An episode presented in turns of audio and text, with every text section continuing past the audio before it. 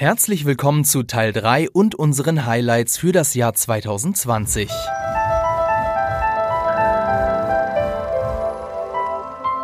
Ja, Na, den wir- Ausblick aufs Jahr Oh, 2020. ja, stimmt. Es gibt ja noch ein, ein dieses Jahr. Genau, jetzt geht's, geht's los mit einem kleinen Ausblick auf 2020. Das wird so funktionieren, dass wir jetzt in der Reihenfolge der Erscheinungsdaten die größten Film-Highlights 2020 Film- und Serien-Highlights. Film- und Serien-Highlights 2020 durchgehen werden und zu jedem ähm, ja, ein, ein bisschen was sagen. Ähm, und ich hoffe, dass wir damit zeitlich noch hinkommen. Ja, da kommen wir hin. Wir sind ja gut in der Zeit. Und es läuft darauf hinaus, dass ihr uns dann bitte sagt, welcher Film, auf welchen dieser Filme ihr euch am meisten freut. Und dann danach verlosen wir auch entsprechend die Sonic-Fan-Pakete. Aber ihr müsst nicht für Sonic Aber stimmen. diese Umfrage starten wir erst, wenn wir durch sind, genau, weil sonst spoilert genau. die. Ich sag nur, merkt es euch. Genau. Ja, dann äh, fangen wir an. 23. Januar. Ah, äh, das steht hier nicht drin. 23. Januar, morgen startet Jojo Rabbit. Das hatten wir nicht reingeschrieben, weil das so nah dran liegt. Also Ja. wir haben ja heute Mittwoch, das VOD seht ihr, seht ihr später, aber von uns aus gesehen startet morgen Jojo Rabbit und äh, das ist ja jetzt schon klar eines der Highlights des Jahres. Versteht zwar die Argumentation nicht, das haben wir nicht reingeschrieben, weil das so nah dran liegt. Aber Nee, wir haben nicht dran gedacht einfach. okay. Ähm, okay. Du wolltest eigentlich sagen Star Trek Picard. Wollte ich sagen, ja. Ja. Also ähm, finde ich krass, dass sie jetzt nach Captain Pikachu, äh, nach Detective Pikachu gleich eine zweite Folge machen. Picard ist doch dieses Pokémon, oder? Das ist echt dein Ernst. Das- Den Witz hast du ja zurechtgelegt, aber hast du ihn mal getestet vorher? An irgendjemand? Diese, als ob man Witze testet, Mann. Also, Alter, bei ähm, mir sind so viele bei mir treffen ins Schwarze, ich kann mir auch mal einen schlechten leisten. Äh, Wir sind bei Picard in der obskuren Situation. Äh, ich, und Fabian, ich und Fabian haben die ersten drei Folgen schon gesehen. Aber es gibt ein Embargo darauf und wir dürfen bis morgen um 15 Uhr, Donnerstag 15 Uhr und Donnerstag startet sie auch, nicht darüber reden. Was auch ein bisschen doof ist, weil es gab in der Zwischenzeit eine große Premiere in Berlin und sehr viele Leute haben die schon gesehen und schreiben darüber, auch auf Social Media, wie sie die erste Folge fanden. Wir haben drei gesehen und dürfen gar nicht drüber reden, nicht mal über die erste. Deswegen, äh, Ju- Jules hat, Jules hat vorgeschlagen, dass ganz random die Kamera rein zufällig ganz nah am Gesicht von Fabian ist und vielleicht dann auch einmal ganz nah an meinem Gesicht. Und vielleicht könnt ihr ja ablesen, wie wir äh, Picard fanden. Ansonsten, äh, Jetzt sind die Podcast-Hörer leider draußen, aber das müssen wir, das können wir äh, nicht äh, Ich in Worte wir könnten fassen. rein biologisch die Muskelbewegung beschreiben vielleicht. also ich sag mal zu mir selber, ich bin großer Next Generation Fan, ich bin damit aufgewachsen. Das war die allererste Serie, die ich überhaupt geguckt habe, bewusst.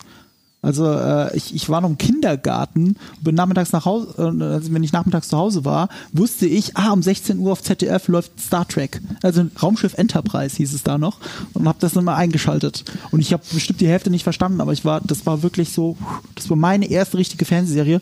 Ich kannte Star Wars zu dem Zeitpunkt noch nicht mal. Also ähm, ich bin bei Star Wars trotzdem tiefer drin als insgesamt als bei Star Trek. Deswegen sage ich immer, das Wort Trekkie trifft für mich nicht wirklich zu. Aber ich bin großer Fan der Crews. Also zumindest der Kirk und der Picard Crew. Ähm, und deswegen, äh, ja, freue ich mich sehr auf die Serie. Gut. 6. Februar kommt Birds of Prey raus. Hat dazu jemand eine Meinung? Es sieht für mich nach äh, Suicide Squad 1.5 aus. Und das ist nichts Gutes.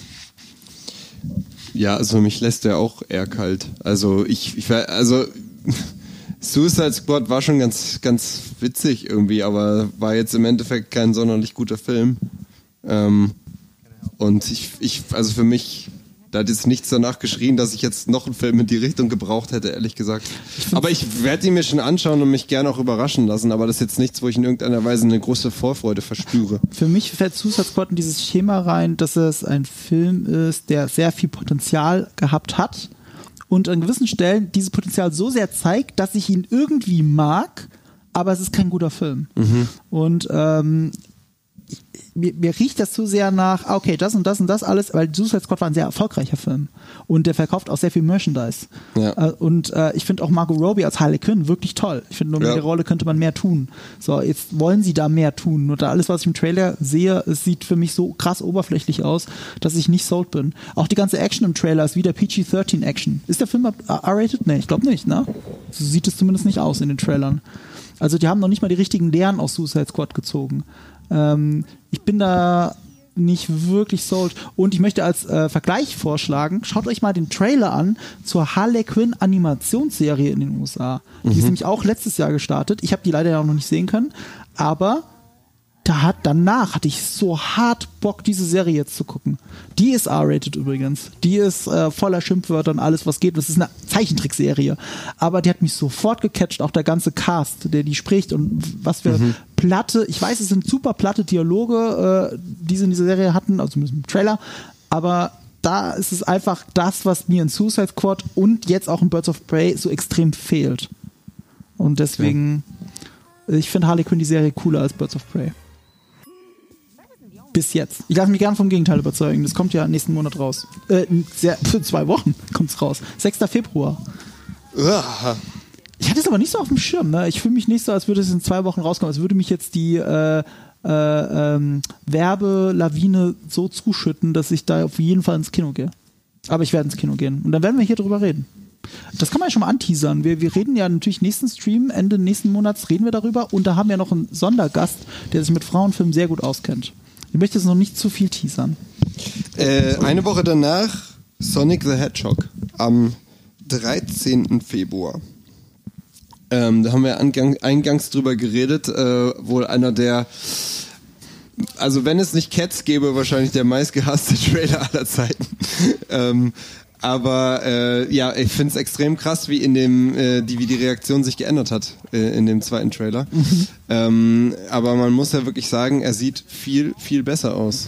Ähm, und viel, viel originalgetreuer. Also ich bin da persönlich nicht so emotional, aber ähm, ich sehe auch, äh, dass da einiges verbessert wurde. Ähm, auch Corridor Digital hat auch da sehr geil auseinandergenommen, was überhaupt die, die Fehler waren eigentlich mit dem äh, alten äh, Sonic. Und ja, keine Ahnung. Ich glaube, es wird, äh, wird halt auch äh, eher so in Richtung kurzweilig, äh, flotte Sprüche gehen. Ähm, ich persönlich verbinde halt nicht so viel mit dem Sonic-Charakter. Wie ist es mit euch? Ähm, Ich bin Nintendo-Fanboy. find Ich, mich berührt das überhaupt ich nicht. auch Nintendo. Ich finde den recht uncool. Ich freue Also, mich deswegen, weil äh, jetzt auch im zweiten Trailer noch mehr, noch klarer wird, dass es dieser 90er Jahre Jim Carrey da drin ist.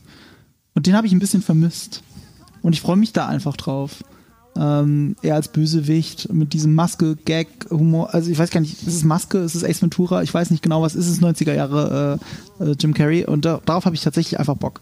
Ähm, und äh, ich kann ein bisschen Insider, ist Ja. schon so blöd. Ich kann ein bisschen Insiderwissen anbieten, weil ich am Montag äh, den, im Cinecast saß, das ist ein Podcast über Filme, äh, kann ich empfehlen, kommt auch am Donnerstag raus. Und äh, mein Gast, äh, mein Gast, ich war ja, ich war ja Gast, mein äh, anderer Co, mein Co-Gast war Sean Bu, der letztes Mal bei uns mit im Stream war, der Regisseur von Darth Maul Apprentice. Und Sean Bu ist halt der Bruder von Julian Bam. Und Julian Bam spricht Sonic in dem Film. Und Sean durfte natürlich nicht zu viel verraten, aber Sean hat gesagt, er hat halt Teile des Films schon gesehen. Und die fand er persönlich richtig gut anspre ansprechen, sagen wir ansprechen, sehr ansprechend. Er ist neugierig. Muss man aber dazu sagen, er ist halt der Bruder des Hauptsynchronisators. Das finde ich aber- das finde ich aber- finde ich aber- objektiv, aber ich vertraue Ich finde es aber krass, weil ähm, es gibt, klar, ist jetzt ja schon öfter vorgekommen, dass jetzt, ähm, sag ich mal, klassische YouTuber dann irgendwie Sprechrollen übernommen haben. Gut, Lara Trautmann zum Beispiel ist ja auch Synchronsprecherin, ähm, aber ich finde es halt krass, weil ja gerade die Rolle von Sonic sehr anspruchsvoll ist, einfach weil sie ja wahrscheinlich extrem auf Comedy-Timing basiert und dass du halt Dinge richtig rüberbringst. Und ähm, ich würde jetzt ja einmal mal, ich, also ich weiß nicht, aber Julian Bam hat ja wahrscheinlich keine Ausbildung oder in irgendeinem Fall, also es ist ja wahrscheinlich auch so mehr oder weniger das erste Mal, dass er sowas in dem professionellen Umfang macht, oder? Ich kann das jetzt ehrlich gesagt nicht einschätzen, weil ich Julian einfach nicht gut genug kenne. Also wie er als äh, bei Synchronerfahrung hat, wie stark diese Erfahrung ist. Ich finde, bei Synchronerfahrung gehört Schauspielerfahrung immer mit dazu. Da habe ich auch mit Lara Genau, ja. drüber geredet. Äh, weil Lara noch zu mir gemeint, ich habe ich hab auf, auf äh, wir waren ja zusammen auf dieser Star Wars Premiere, äh, Ja. Rise of Skywalker, und da spielt ja Lara ähm, die eine Rolle von dieser Frau mit dem, sag mal, warum weiß ich den Namen jetzt nicht, mit dem Helm auf, deren Gesicht man Äh, sieht. tis, tis, Sorry, Bliss. Ja, Bliss, genau. Sorry, ja. Äh, und äh, Lara spricht die. Und ich habe halt in Social Media immer gesagt, Lara spielt sie. Und da hat sie, ich find's witzig, dass du immer äh, spielt sagst, aber das heißt, er spricht. Und dann habe ich gemeint, nein, bist Synchronschauspielerin. Also sie ist ja wirklich Synchronschauspielerin. Das sind Schauspieler. Das heißt im Englischen ja nicht umsonst Voice Acting. Ich meine, wenn jemand gut synchronisiert ist, spielt er eine Rolle und spricht sie nicht einfach nur. Und Lara macht das halt extrem gut. Also natürlich können YouTuber das, wenn sie das besonders, äh, wenn sie erstens darin ausgebildet sind, wie sie war an der Schauspielschule, oder halt ein besonderes Talent dafür haben. Und äh, ich kann das bei Julian einfach nicht einschätzen. Deswegen werden wir Julian sehen, ob er ihn spricht. Everest Abomination einen der Hauptcharaktere gesprochen. Habe ich nicht gesehen. Wir werden sehen, ob er ihn spricht oder auch spielt. Also vielleicht habe ich da auch, ähm, vielleicht habe ich da ja auch zu voreilig geurteilt. Wie gesagt, ich weiß halt nicht, was Julian Bam für eine ähm, für einen Background hat, aber ich finde es halt trotzdem interessant, weil das ja wirklich die Hauptrolle in dem Film ist und wie gesagt, Comedy Timing ist halt erfahrungsgemäß eins der schwersten Sachen, die du halt überhaupt Ja. als Schauspieler äh, meistern kannst. Deswegen Respekt, wenn er das gut hinkriegt. Ähm, genau, machen wir weiter am 2. April und das ist jetzt der erste Film, der mich richtig interessiert von denen, die wir genannt haben. Es ist nämlich No Time to Die, der neue James Bond. Der letzte James Bond mit Daniel mit, Craig. Mit Daniel Craig, ja. Ich finde Daniel Craig extrem gut. Ich, also ich bin aufgewachsen mit Brosnan. Ich bin ja jung. Ähm, aber äh, Daniel Craig ist für mich der coolste Bond, der, der modernste Bond. Das, was eigentlich ich in einem aktuellen Film suche, äh, bringt halt Daniel Craig mit. Weil ähm, ich, für mich würde jetzt äh, heutzutage einfach ein klassischer Bond nach dem Vorbild der älteren ähm, nicht mehr funktionieren und Daniel Craig bringt das mit, ähm, was ich, wie gesagt, in einem modernen Actionfilm sehen möchte und kombiniert es aber trotzdem mit einer gewissen Coolness, die ich halt eigentlich in James Bond suche. Ähm, und ja, ich fand die alle gut. Wir haben vorhin drüber geredet, dass ich Spectre immer vergessen hatte, dass es den gab. Und Das hat Gründe, finde ich. immer von Skyfall gesprochen habe. Ja, aber Spectre ist nicht das Schlechteste. Ich finde, äh, ein, Quant, ein Quantum Trost fand ich noch schlechter. Ich finde tatsächlich Quantum Trost besser als der hat Spectre. mir nicht, der hat mir, der hat mir gar nicht gefallen, aber Skyfall fand ich unglaublich gut und Casino Royale fand ich unglaublich gut. Ähm, und ich habe einfach Bock wieder auf diesen Vibe. Mhm. Allein wenn dieses Intro kommt und die Musik kommt und so, das ist einfach immer noch geil. Und ich, ich, ich bin einfach hooked allein von dem Trailer. Das wird wieder so ein richtig, wird wieder so ein Film, wo ich einfach im Kino sitze Mhm. und nicht über zu viel nachdenke, aber mich einfach entertainen lasse. Don't get me started at James Bond. Also wenn ich jetzt über James Bond anfange zu reden, da weiß ich mehr drüber als über Star Wars. Und das liegt auch daran, weil James Bond, also für mich ganz tief eine besondere Bedeutung hat. Das ist, ich glaube, James Bond gesehen zu haben als äh, Sean Connery ist der Grund, warum ich überhaupt hier sitze, weil ich mich mit Filmen auseinandersetze, weil ich als Kind nicht verstanden habe, wie Roger Moore und Sean Connery gleichzeitig James Bond sein können. Das muss doch eine Person sein. Und deswegen äh, habe ich angefangen, mich zu fragen, wer spielt denn eine Figur, wer führt Regie, wie sind die, wann sind die für Filme rausgekommen, wer war zuerst da? Das habe ich ja schon als Kind nicht verstanden. War Roger Moore jetzt zuerst da oder Sean Connery? Ich war sechs Jahre alt, als ich äh, Dr. No gesehen habe. Ähm, deswegen, es hat mein Leben verändert. Äh, ich möchte nur so viel sagen, Daniel Craig ist der richtige Bond zur richtigen Zeit jetzt. Und äh, Ja, das, das ist ja toll. Grunde das, und deswegen hat er einen super Abschied verdient. Er hat wirklich einen guten Abschied verdient. Und ich finde, er hat halt vier Filme gemacht. Zwei davon sind richtig gut und zwei davon sind eher meh. Also immer noch gut, aber das sind auch alle schlechten Bond-Filme für mich. Also in Anführungsstrichen. So wie alle schlechten Star Trek-Filme für mich immer noch gut sind, weil ich die Figuren mag.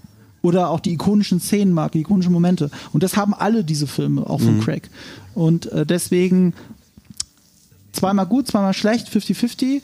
Ich bin gespannt, wie es beim letzten ist, weil er hat einen richtig geilen Abschied verdient. Der Film baut darauf hin, äh, arbeitet dara, äh, darauf zu und ähm, es gab aber im, im, im, äh, in der Post-Production, naja, vor allem während der Produktion, so unfassbar viele Probleme bei diesem Film, dass man richtig Angst haben muss. Es gibt aber umgekehrt sehr viele Filme in der Filmgeschichte, die trotzdem super geworden sind, so wie Spiel mir das Lied vom Tod oder äh, Casablanca, äh, Apocalypse Now. Wer weiß es schon? Ich habe einfach große, große Hoffnung, zitter ein bisschen. Äh, ich wünsche es ihm. Ich freue mich. Und Rami Malek als Bösewicht habe ich Ja. richtig Bock drauf, weil das ist ein geiler Schauspieler. Hoffen wir, dass der eher so wie Skyfall wird und weniger so wie Spectre. Ja. Ja. Äh, 30. April Black Widow. Wird es jetzt ein Prequel? Ja, ne? Ja. Äh, Prequel zu Avengers, ja. Brauchen wir das? Äh, äh, zu Nein. Endgame meine ich. ich. Was spielt es zwischen Infinity War und Endgame? Wie war das nochmal? Ich glaube schon, ja. Ja. Ich glaube, es geht hier hauptsächlich darum, äh, Scarlett Johansson nochmal Tschüss zu sagen. auch wenn natürlich das vor Endgame spielt, aber vor allem, äh, um eine neue Black Widow einzuführen. Ja, also die quasi Nachfolgerin, die dann irgendwann im MCU Phase, äh, wo sind wir denn jetzt, Phase 4, äh, eingeführt wird als äh, die nächste Black Widow. Also soll das jetzt die Frage klären, was hat die eigentlich in dieser Zwischenzeit da gemacht? Ja, aber die Frage stellt sich ja keiner. Das wollte ich nämlich, wollte ich nämlich gerade sagen. Das ist eine Antwort auf eine Frage, Ja. die ich mir nicht eine Sekunde deswegen- lang gestellt habe, während ich die Avengers-Filme gesehen deswegen bin ich habe. innerlich ein bisschen tot, was den Film angeht, wenn ich ehrlich bin.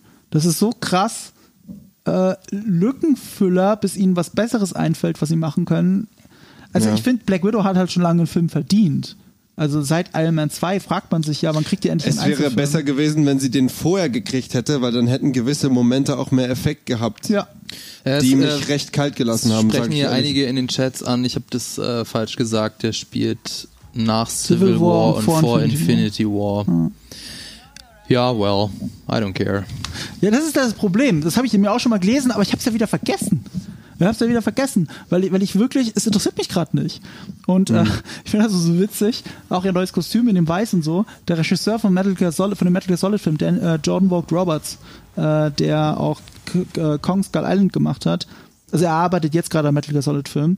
Der hat sich auf Twitter dann extrem lange darüber ausgelassen, dass er glaubt, dass viele Momente aus dem äh, Black Widow Trailer oder auch wie das alles aussieht, einfach nur aus Metal Gear Solid 3 geklaut ist, äh, weil Okay. die, äh, weil der äh, die Ausbilderin von Solid Snake ist ja, äh, nee, von Big Boss ist The Boss. Das ist eine Frau und die sieht halt da fast eins zu eins so aus wie Black Widow.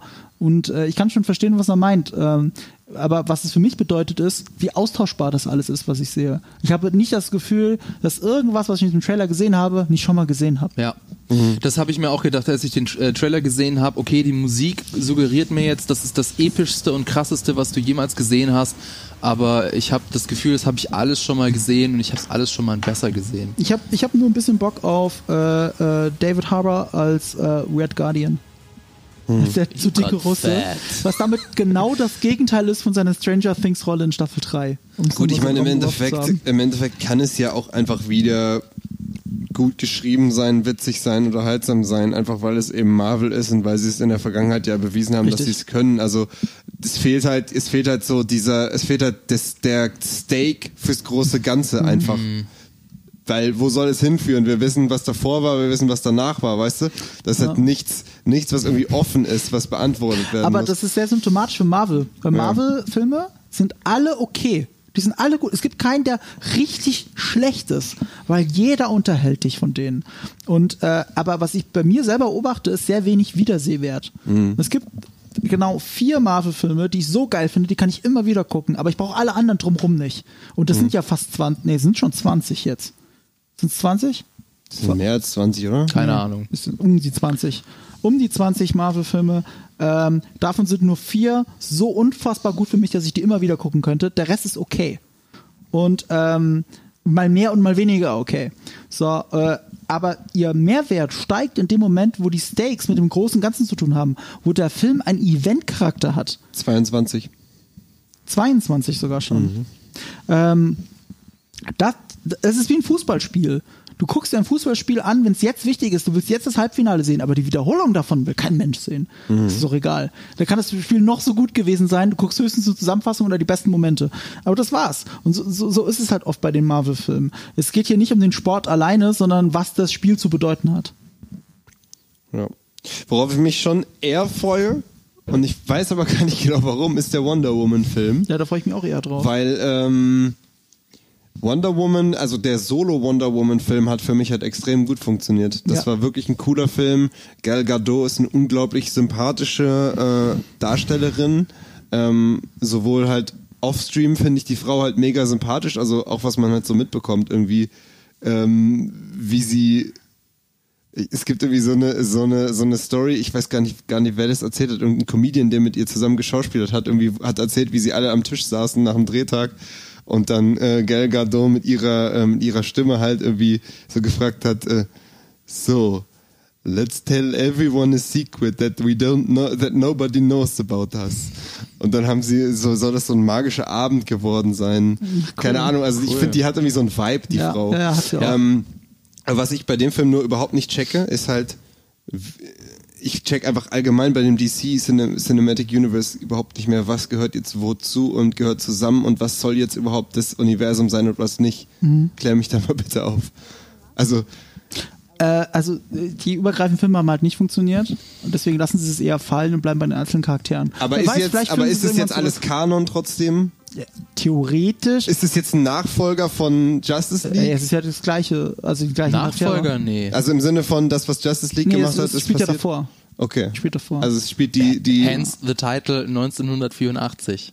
Ja, da heißt ja Wonder Macht- Woman ja, 1984. okay, macht Sinn. Apropos äh, 1984, wir haben extra immer die Daten hier auf dem Blatt dazu geschrieben, wir haben sie aber nicht vorgelesen. Also Anfang April kommt No Time to Die, 2. April, 30. April kommt Black Widow und schon am 11. Ja, ich habe jedes Mal kommt- gesagt, Hast du echt? am sowieso oh, kommt sorry, der und der. das habe ich nicht gehört. Ja. Nee, dann, dann tut's mir leid. Bei Wonder Woman habe ich es vielleicht nicht gesagt, 11. Juni. Bei Wonder Woman habe ich auch Bock drauf, weil ich ja den äh, ersten Wonder Woman überraschend gerne mochte.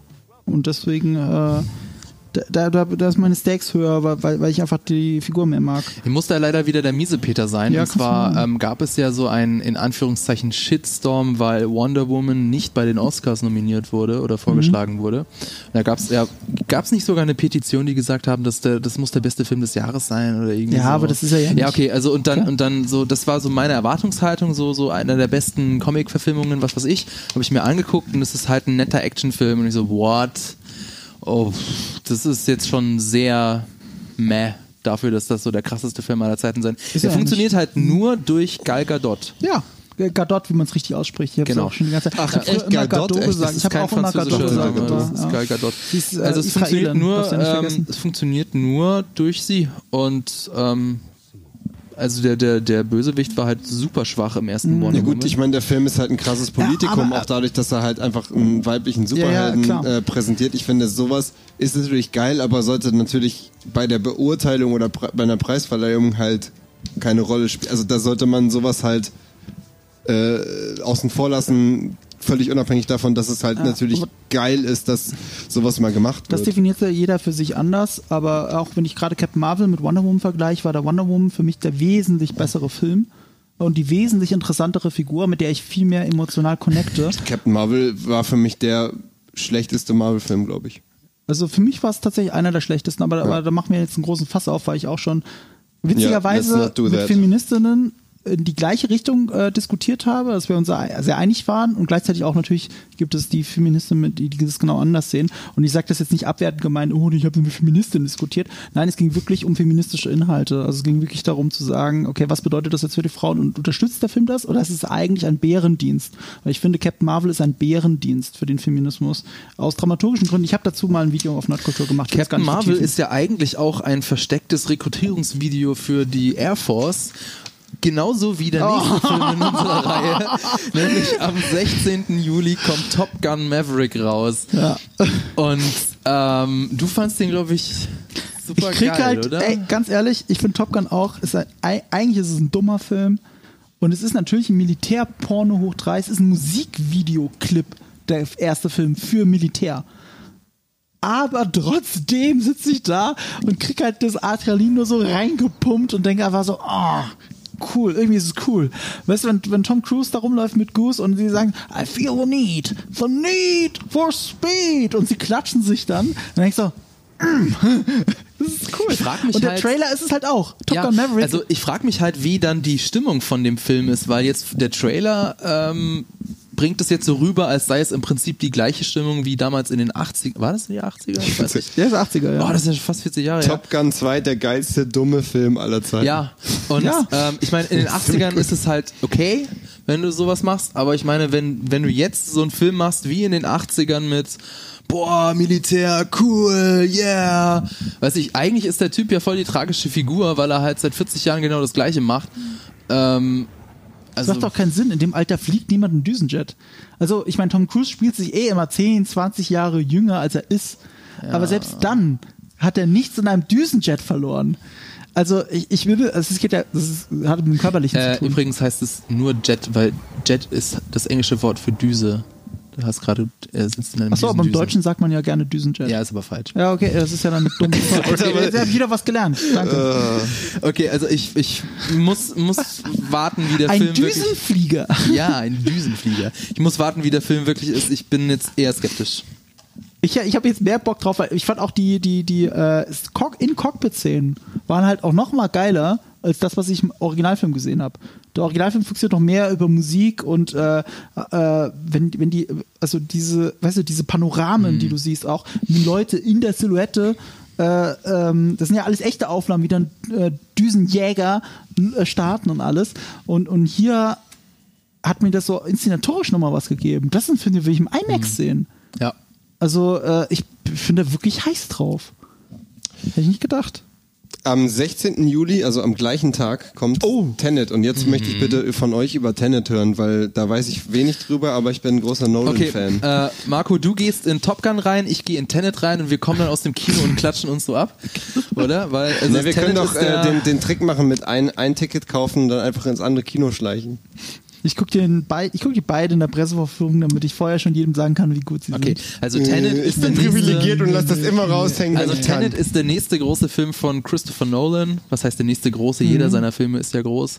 Ähm, du hast uns vorher gefragt, ist das eher so wie Dunkirk oder ist es eher so wie Inception? Ja. Und so, wenn man sich so den Trailer anguckt, dann ist es eher so wie Inception, also Männer Mitte 30 in Anzügen in modernen Und Großstädten. eine Frau, hoffentlich. Äh, weiß ich nicht. Und was ist jetzt das Besondere an Tenet? Tenet ist, äh, wenn ich das äh, richtig im Kopf habe, ist eher ein Science-Fiction-Film. Äh, das, das hat was mit Zeitreisen zu tun. Kannst mich ja jetzt äh, Ja, es ist korrigieren. Zeitreisen. Es Genau. ist wichtig, nämlich, dass du den Film, äh, den Namen des Films vor- und rückwärts lesen kannst. Und es ist jetzt schade, dass die Regie jetzt ausgeblendet hat aus dem Trailer, weil ähm, dieses Zeitreise-Element wird später auch im Trailer dann nochmal deutlicher gezeigt. Und es sind tatsächlich coole Effekte, wo man auch jetzt im Jahr 2020, wo man ja schon echt viel Scheiße gesehen hat, dann gesagt hat, boah, das, ist, das sieht echt cool aus. Ja. Es ist, ihr müsst euch das so vorstellen, die Zeitreisen da funktionieren, oder die Manipulation der Zeit funktioniert wie das Zurückspielen eines Videorekorders. Also noch im gleichen, die stehen halt im Raum und alles, was passiert, wird auf einmal zurückgespult und sie kämpfen aber, während es zurückgespult wird. Also es ist eigentlich der gleiche Mindfuck wie in Inception diese Gravitationskampfszene. Du nimmst etwas total visuell total interessantes und lässt Leute darin kämpfen. Und genau das macht äh, Christopher Nolan in Tenet. Und da Tenet, äh, da Christopher Nolan ein riesen James Bond Fan ist, aber auch nichts mit dem Craig-Universum zu tun haben wollte. Der wollte, wenn dann ein eigenes Bond-Ding jemals machen. Inception hatte schon diese Anleihen und Tenet ist jetzt noch deutlicher in diese Richtung. Ich mache jetzt einen Agentenfilm. Deswegen bin ich, was das angeht, sehr gespannt auf den Film. Aber Inception, das Geile an Inception war für mich ja und auch im Endeffekt bei Interstellar ist halt so dieser, ähm, diese Begründung, also dieses Träume sind so unerforscht, aber wir wissen halt, bestimmte Dinge passieren äh, in Träumen oder sind halt Merkmale Male von Träumen und das wird halt rückwirkend dann sozusagen so konstruiert, dass man das Gefühl hat, dass es aber jetzt wissenschaftlich gesehen total logisch, dass das so abläuft. Oder wenn man, äh, dass man halt das Gefühl hat, okay, wenn man jetzt in Träume rein könnte, dann ist es total logisch, dass das dann auf diese Art und Weise passiert und du dieses und jenes machen kannst. Das ist die große Faszination von Inception. Und ich frage mich, ob sie das da wieder hinkriegen Findest mit du, das ist die Faszination von Inception? Für Weil ich mich hätte ja. gesagt, äh, du darfst nicht zu sehr drüber nachdenken, ob das wirklich Sinn macht. Ich finde es halt inszena- ich finde einfach die Nee, Prämisse so geil. Ich finde die Prämisse so geil. In Träume einsteigen und äh, Ideen hinterlassen oder, oder Sachen Nee, klauen. also für mich, das finde ich so Für faszinierend. mich ist es wirklich Und- dieses, dieses pseudo-wissenschaftliche. Ich, Ja. Es wird quasi, es wird eine Prämisse in den Raum gesetzt. Du kannst äh, in, in, ja, dich in andere Träume reindenken und dann Mhm. Ja. wird einfach davon alles logisch weitergedacht, lo- logisch weitergesponnen. Wie wäre das denn, wenn das ginge? Ich finde Inception nicht logisch, aber, aber ich finde Inception faszinierend gefilmt. Also wirklich unglaublich cool erzählt in seinen Actionsequenzen. Sagen wir es so. Ähm, ja, lass uns mal weitermachen, weil wir jetzt sind wir doch langsam aus der Zeit The gekommen. Falcon and the Winter Soldier im August. Da gibt's noch gar kein genaues Datum. Disney Hey. Plus ist Ja. das dann, ja. Ach so, ja. Äh, ja, äh, man will Ja, halt wissen, wie es also- weitergeht nach Endgame, ne? Und eigentlich läuft das ja alles darauf hinaus, dass jemand Gewisses doch bitte endlich äh, Captain America wird. Aber wer weiß. Ja, wollte ich dazu aber, nicht sagen. Aber will, aber will man das wissen? Äh, ich, nee, ich finde Ja, die Story, da, also das nicht, aber ich finde den Winter Soldier schon eine unterrepräsentierte Figur in den Filmen. Selbst im Civil Ja. War bleibt er oberflächlich und eher am Rand. Und dabei ist er Ja. der Auslöser von allem. Äh, ich finde, äh, der Winter Soldier hat mehr Screentime verdient. Ich bin ehrlich gesagt nur nicht so scharf auf The Falcon. Das ist, der, der hat mich nicht so hart interessiert in den Film, aber das kann die Serie ja sehr gerne ändern. Und äh, der Darsteller, auf dessen Namen ich nicht komme, der äh, The Falcon spielt, der spielt auch in der zweiten Staffel äh, Altered Carbon dann die neue Hauptfigur. Ach, echt? Oder die gleiche Hauptfigur in einem anderen Körper. Okay. Äh, deswegen bin ich gespannt, wie er, äh, ob er es schafft, äh, eine Serie alleine zu tragen. Also bei beiden Serien. Also was, was ähm, eine gewisse Person, glaube ich, nicht schaffen wird, ist dazu zu führen, dass ich Captain America cool finde. Anthony Mackie, kann das sein? Anthony Ja. Mackie, ja, Anthony Mackie. Danke, Ähm, lieber Chat. das ist halt immer mein Problem. Ich finde diesen Helden einfach super uncool. Und alles, was mit ihm zu tun hat. Äh, ich ja nicht. Also Captain Okay, America als für mich. Person ist für mich äh, immer eine der, gerade bei im ersten Avengers-Film, eine der Leitfiguren, an der ich mich orientieren kann und mit der ich mich identifizieren will. Äh, deswegen, oder auch Winter Soldier ist ja auch einer der besseren Marvel-Filme. Von daher, ja gut, da sind wir unterschiedlicher Meinung. Ich bin auf jeden Fall gespannt, wie Disney das reißt. Ob das eine Serie ist, ähnlich wie Mandalorian, die ein System Seller ist. Also Mandalorian hat ja dafür gesorgt, dass Disney Plus abonniert wurde wie blöde in den USA. Tja. Und äh, aber in dem Moment, wo sie ausgelaufen war, wurden auch die Abos nach und nach gekündigt. Also sind die Zahlen wieder stagniert. Und äh, ich bin gespannt, was dann äh, mit der ersten richtigen Marvel-Serie passiert. Also richtige Marvel-Serie in Anführungsstrichen, weil alle anderen Marvel-Serien ja doch irgendwie anders entstanden sind, nicht so 100, 100, 100 Prozent zum Marvel Cinematic Universe gehören oder anerkannt werden im Marvel Cinematic Universe. Ähm, das ist jetzt bei dieser Serie zum ersten Mal anders und von daher bin ich da wirklich gespannt, weil was Marvel bedeutet und was Marvel noch kann, da sind die Stakes bei dieser Serie sehr, sehr hoch. Nicht so wie bei Black Widow. Dann kommen wir am 13. August zu Ghostbusters Afterlife. Überraschend cool, der Trailer, Ja. weil er es geschafft hat, ohne die Ghostbusters-Melodie auszukommen. Und trotzdem Ja, aber das ist doch uncool. Das ist doch das Einzige, was ich hören will. Ich will das auch hören, aber ich fand es schön, dass der Trailer mich gecatcht hat, ohne dass er das machen musste und dass er auf dieses billige Mittel zurückgreifen musste. Er braucht das nicht dafür. Okay. Und es ist halt vom, vom Sohn äh, des originalen Ghostbusters-Regisseurs. Es ist mit äh, allen noch, also mit allen wichtigen noch lebenden Figuren aus Ghostbusters besetzt, was du aber auch im Trailer nicht siehst. Ähm, und man muss dazu sagen, dass Jason Reitman, also der Sohn von Ivan Reitman, der die ersten drei Ghostbusters gemacht hat, der sogar bessere Regisseur ist. Der hat Filme gemacht wie Thank You for Smoking. Der war Äh, richtig gut. Ja, das ist Den mein kenn ich. Lieblingsfilm über Rhetorik. Ähm, was hat er noch gemacht? Äh, Up in the Air fand ich sehr gut, der große Oscar-Contender. Juno war sein Durchbruch. Äh, Jason Oh. Reitman ist der bessere Regisseur von beiden. Aber auch ein anderer Regisseur, muss man dazu sagen. Und ich bin jetzt gespannt, was er mit dem Erbe seines Vaters macht. Tja. Wenn man sich übrigens noch ein bisschen ähm, ja, Lust auf den Film machen möchte, auf Netflix gibt's die Spin-off-Serie zu The Toys That Made Us, The Movies That Made Us. Und da gibt es eine Dokumentation über den ersten Ghostbusters, der mir sehr gut gefallen hat. Also Der Film oder die Doku? ja, das war falsch, falscher Artikel. Ich meinte äh, natürlich der Film auch, aber auch die Dokumentation fand ich sehr gut. Am 5. November kommt The Eternals.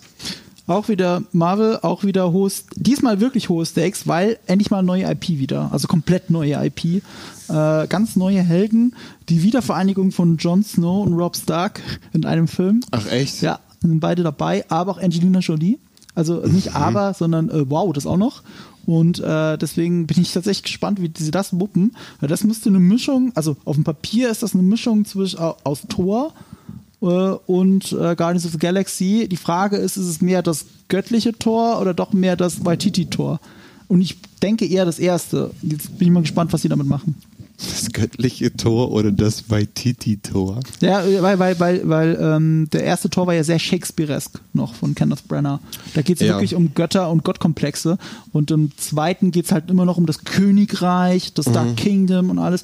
Aber ähm, beim dritten ist es einfach, es ist einfach eine sehr Ich mag, unterhaltsame. ich mag Space Tor. Ich mag Geschichte. Guardians of the Galaxy Tor. Mag. ja, mag ich auch lieber. Also mich interessiert das ja überhaupt nicht, aber ich lasse mich ja gerne überraschen. Ich meine, Marvel hat es ja schon mal geschafft, aus äh, einer Riege von eher unbekannten Superhelden äh, das größte Franchise oder eines der größten Franchises Ja. zu machen. Sie haben aber auch die richtige Vision dafür gehabt und ich weiß nicht, ob die bei Eternals wirklich da ist. Also dieses eine Mastermind, das, das das unbedingt machen wollte. Also du hast halt bei Guardians of Galaxies James Gunn, äh, du hast bei Tor 3 hast du halt den Taika Waititi, der, der seinen Impro-Humor da auf einmal durchsetzen will. Du hast bei Avengers Joss Whedon gehabt oder später die Russo-Brüder. Was ist bei Eternals? Ich kann mich ehrlich gesagt auf, gar nicht erinnern, wer die Regie führt nochmal. Ist es, ist es so ein großes Mastermind? Ich glaube nicht. Aber lass mich doch bitte Lügen strafen. Ich bin gespannt. Da bin ich wirklich gespannt, was daraus rauskommt. Äh, worauf ich gar nicht gespannt sein muss, weil ich weiß, dass ich das, also ja, also was ist, ich muss nicht gespannt sein. Ich habe im Vorfeld gesagt, das wird mein Film des Jahres, zumindest hat er das Potenzial dafür. Das ist Dune. Äh, 18. Dezember. Äh, Dune ist eine, ist eine neue Romanverfilmung, keine, ähm, kein Remake von dem alten Film aus den 80ern. Mit dem bin ich aber groß geworden, den fand ich sehr faszinierend schon damals. Dune, the Source Material, ist halt eines der großen Science-Fiction-Epen. Und was sie da gemacht haben, ist, sie haben der, der die Vision für diesen Film hatte, ist eben äh, äh, Denis Villeneuve. Und Denis Villeneuve hat er eben auch Blade Runner den letzten gemacht. Oder hat Filme gemacht wie Sicario 1 oder Prisoners, äh, Enemy. Der Typ ist ein Genie. Also Arrival hat er gemacht. Ich, äh, Ich finde Die es waren so alle gut. geil. die waren alle geil. Ich Außer das- Blade Runner. Ich finde es so gut, dass er, dass, dass sie ihm Dune anvertrauen, weil ich meine, sein letzter Film war Blade Runner 2049 Ja, und der war ein Flop. Und der war ein richtiger krasser Ja. Flop. Und insofern finde ich das toll, dass dann Ja. äh, nicht die Studios sagen, ja, okay, offensichtlich kannst du es nicht und weg mit dir. Und trotzdem eine der besten Fortsetzungen der Kinogeschichte. Also ich finde auch eine der schwierigsten, weil Blade Runner hätte per se eigentlich gar keine Fortsetzung gebraucht. Mhm. Und ich finde, er findet seinen eigenen Ton und seine eigenen Ideen. Visuell ist das der absolute Wahnsinn. Und was er für Dune als Caster zusammengetrommelt hat mit äh, Timothy äh, Clement, Chalamet, Chalamet, Chalamet, Chalamet in der Hauptrolle, äh, der junge Mann, der für einen Oscar nominiert war für You Know My Name. Ähm, nee, Call Me By Your Name, mal, heute habe ich es mit Namen, ist zu spät. äh, der bei The King letztes, Jahr- letztes Jahr für mich so großartig war. Oscar Isaac spielt äh, Paul äh, Leto Atreides, den, den, den Vater. Äh, wer, wer spielt da noch mit? Äh, Michael, Ch Michael Chen?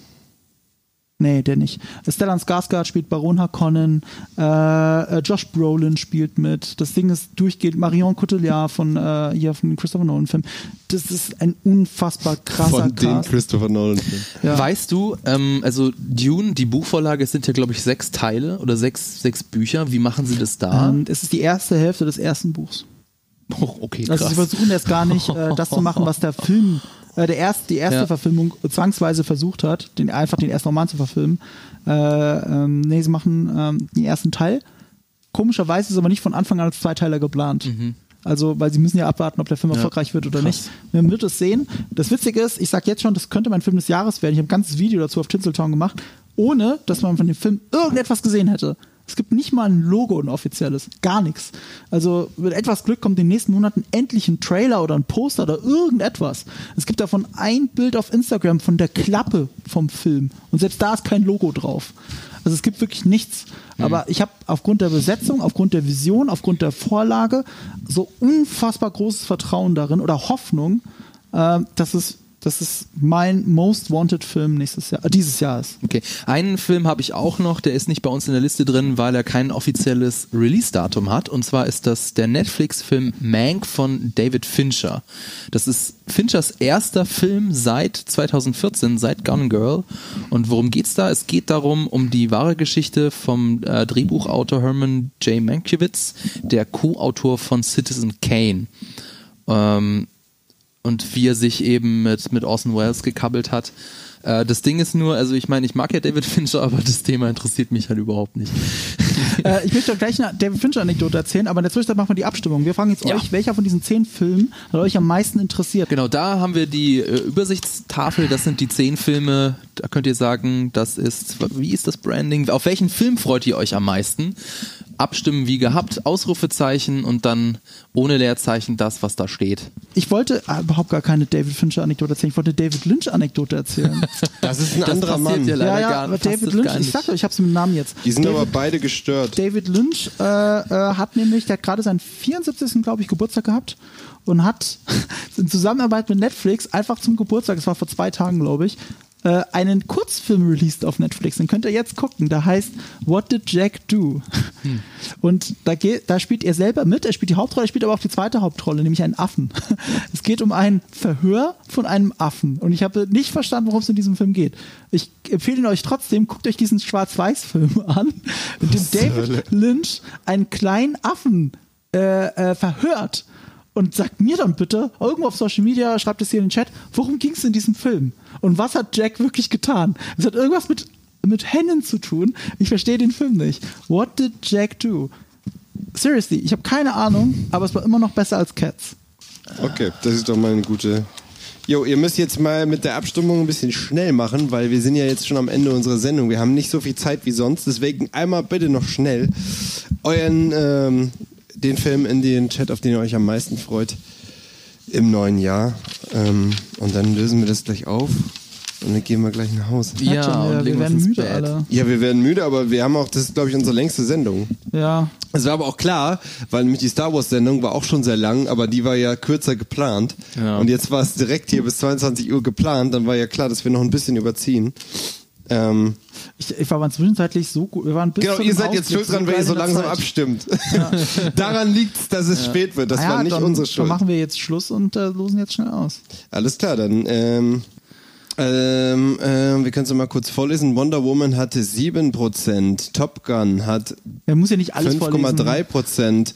Äh, Sonic hat äh, 31,6 Prozent, wenn ich das richtig der Farbe zuordne. Tenet müsste 6,7 Prozent haben. Ghostbusters 5 Prozent. Eternals 4,8 Prozent. Äh, Dune 10,9 Prozent. Bond 26,6 Prozent. Black Widow müsste das 6,2 Prozent sein und Birds of Schau mal, Prey. jetzt kommen ganz viele Dunes. Ja, jetzt kommen ganz viele rein. Also, ja, äh, das war ja auch ein un unfaires Plädoyer. weil ich rumgejammert habe. Ja, aber das ist ja vielleicht auch wirklich ein bisschen die Zeit. Die Von wem geht das jetzt ab? Von Bond, oder? Es ist Ja. sind mittlerweile aber, bei 21, aber, aber, sagen wir's mal so, 24 Prozent. Die drei großen Gewinner sind Tenet, Bond und Dune. Im Ja. Moment ist sogar Dune am Gewinnen. Das freut mich. Ja, Das nachdem du rumgeheult hast. Ja. Also ich persönlich finde es ja schade, dass so Dankeschön. wenig Leute für Tenet gestimmt haben. Ähm, Ja, aber das sind doch, äh, guck mal, das, das teilt sich doch gut auf. Der Tenet, Bond und Dune, ja. Also drei Viertel der Stimmen teilen sich Fine auf, auf by me. Bond, ja, ja, Tenet das ist schon, und, äh, ist schon okay Dune. so. Ist schon okay so. Bin ich, bin ich, bin ich fein mit. Ähm, Bei welchem Film Ja. wartet ihr am meisten? Also du bei dir ist Tenet, bei mir ist Dune, bei dir Fabian. Mir ist bei mir, ich denke auch Tenet. Tenet, Ja. okay. Tenet oder Bond? Ich bin unentschlossen. Also ja, wahrscheinlich eher Tenet, weil Bond wird einmal unterhaltsam. Tenet ist potenziell was zum länger drüber nachdenken. Äh, das sowieso. Also mehr als Bond auf jeden Fall. Also das, das wäre jetzt so mein, äh, mein Argument. Robert Pattinson spielt da die zweite Hauptrolle. Übrigens. Mhm, Also der okay. hat jetzt wieder so, so, so einen Run. Das ist sein letzter Film vor Batman gewesen jetzt. Bin gespannt, bin gespannt. Okay, dann ähm, okay.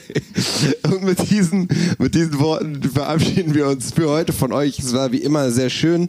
Ähm, wir hatten gar nicht so viel Streit. Wir waren uns eigentlich relativ einig. Es Wir war sehr auch nicht über angenehm. Game of Thrones geredet. ist richtig und auch nicht über Star Wars. Ähm, ja, Doch. danke wie immer äh, an äh, meine beiden Mithosts. Marco und Fabian, danke wie immer an euch da draußen, dass ihr eingeschaltet habt. Danke an die Regie, die wie immer uns wunderbar äh, begleitet haben. Danke an alle Mods, alle Zuschauer und danke an Unity Media und natürlich auch danke an unsere Podcast-Zuhörer. Ähm, was geht so auf Quadratauge jetzt die nächsten Tage? Picard. Gibt es irgendwelche besonderen Jojo geplanten Rabbit Videos? ist doch das nächste Video. Oh, das nächste Video ist das Jojo nächste, Rabbit, das stimmt. Das nächste Video ist mal wieder ein äh, Regisseur-Essay über den Mann der Stunde Taika Waititi. Oh, cool. Mhm. Ja, also auf jeden Fall an die Monsters and Explosions Zuschauer, schaut gerne mal bei Quadratauge vorbei. Äh, Podcast-Zuhörer, ähm, ja, gerne abonnieren, äh, gerne uns auch weiter dort verfolgen. Und ja, bei Max geht's jetzt ab morgen auf die Dreamhack. Ich, ich gehe jetzt nach Hause, gehe direkt schlafen, weil ich morgen früh raus muss. Oh Gott. ähm, und dann haben wir ein großes äh, Ladenwochenende voller Zock und Spaß vor uns. Ähm, auch da könnt ihr gerne vorbeischauen. Und ansonsten sehen wir uns nächsten Monat wieder. Genau, wir sehen uns schon früher, aber in dieser Runde sehen In wir uns nächsten Runde. Monat. Alles klar. Dann äh, habt einen schönen Abend. Bis dann und haut rein. Ciao. Tschö. Die Quadrataugen ist ein Podcast, der im Auftrag von Unity Media, ein Vodafone-Unternehmen von Webedia GmbH produziert wird. Die Moderatoren sind der fabelhafte Fabian Behrens, der maximal informierte Marco Risch und der für immer jugendliche Julius Busch. Regie Adrian Martin und Maximilian Prenger, Produktion Laura Samide. Und wenn ihr jetzt noch nicht genug habt, dann schaut auf unserem YouTube-Kanal Quadratauge vorbei oder auf unserer Webseite. Links findet ihr in den Show Notes.